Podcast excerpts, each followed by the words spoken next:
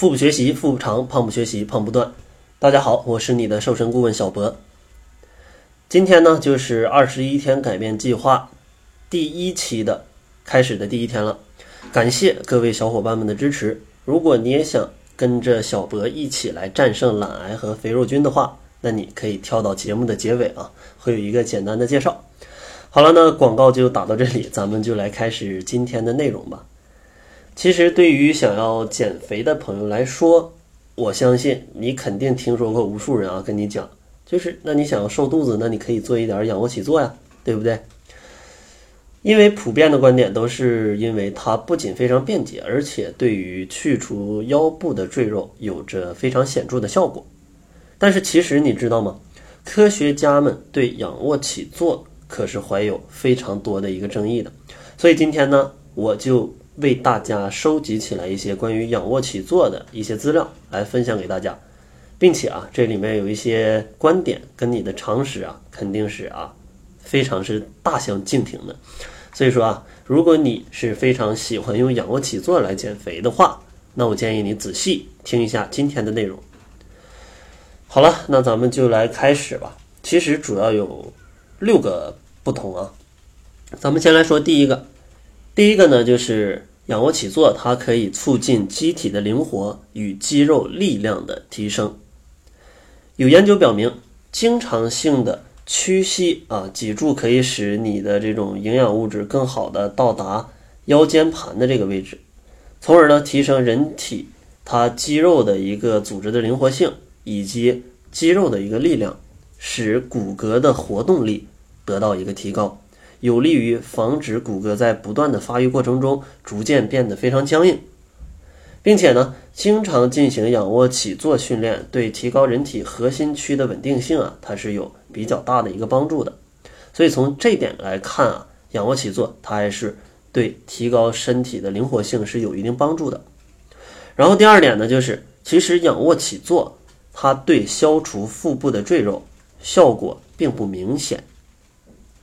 为了证明仰卧起坐它对消除腹部肥肉的一个效果，在这个二零一一年啊，有一群人专门开展了一个针对仰卧起坐的一个小样本的对照实验。他们把呃试验的人员分成了两组，一组每天做一定数量的仰卧起坐，另一组却不做。在对两组人员进行了为期六周的一个测量、记录跟分析对比之后。研究者们发现，仰卧起坐对去除去除腰部的脂肪并没有什么明显的效果。其实这个也是有一些理论依据的，因为其实想要通过运动消耗身体的脂肪，那因为其实燃烧脂肪这个机制啊，它在身体里，你想要把这个机制启动，至少需要二十分钟，二十分钟的时间。然后当二十分钟之后，燃烧脂肪的这个机制才会逐渐的启动。所以说，你想你做了不到五分钟、十分钟的仰卧起坐啊，身体的燃烧脂肪的这个机制还没有启动，所以说你坚持了，比如说一个礼拜甚至两个礼拜，觉得肚子没有变小，那其实是很正常的，因为它根本没有达到启动燃烧脂肪机制的一个效果，所以说自然是不会减掉腰部的赘肉。当然，它对提升，就像上面所讲的，它对提升你的肌肉力量是有帮助的。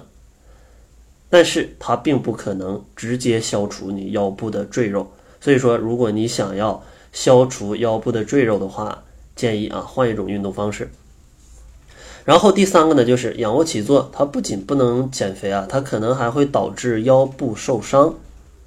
针对经常做仰卧起坐的运动的人群，美国人做了一项专门的健康体检，结果显示有百分之五十六的人都因为长期坚持仰卧起坐。而出现了腰部损伤，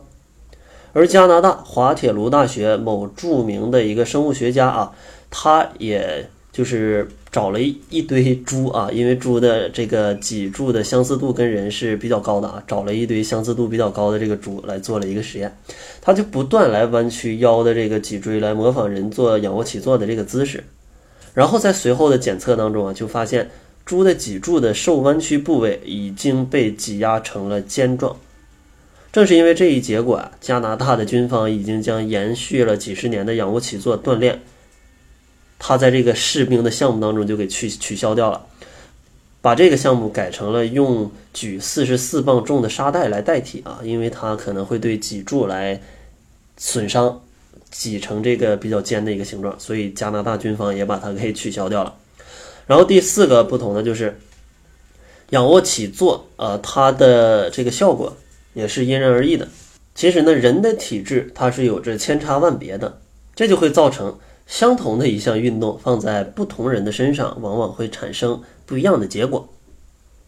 这种体质的差异主要是因为一些遗传基因的不同而造成的。这也就是为什么有些人偶尔做几个仰卧起坐就觉得啊这个腰疼，而有一些人呢常年坚持也不会出现什么异常的原因。所以说啊，到底要不要做仰卧起坐啊？根据你的自身情况来一个考量。不要觉得啊，隔壁老王做了仰卧起坐他就瘦了啊，然后你也坚持做，结果做了两天腰疼还坚持做啊，腰疼的咱就不做了，换一种别的运动嘛，是吧？然后第五个呢，就是其实有科学研究证明，用卷腹来代替仰卧起坐效果会更好，因为卷腹啊，它是一种不同于仰卧起坐的锻炼项目，因为它的运动幅度远小于仰卧起坐，脊柱的起落幅度也会小于仰卧起坐。既可以让你在有效锻炼这个腹部肌肉的同时，还能够免受身体的这个呃脊柱的一个损伤。卷腹的要点呢是肌肉缩紧，用腹部的力量带动上身微微提起，而不是用肩膀或者脖子的力量。所以说啊，如果你想要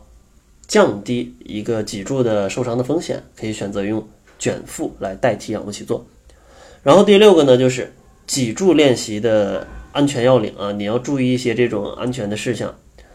不要做的太多，反而让你的脊柱受伤了。脊柱练习呢，就要把把握好你的节奏跟你的练习的量，每组呢最好就是十到十五次左右啊就可以了，然后休息个二三十秒再做下一组，每次的总量最好不要超过六十个。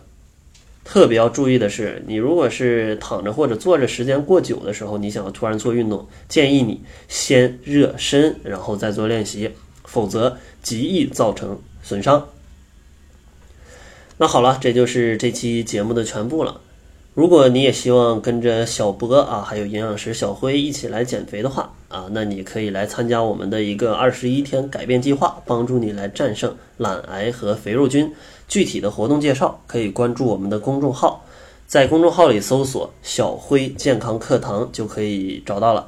小是大小的小，灰是灰色的灰。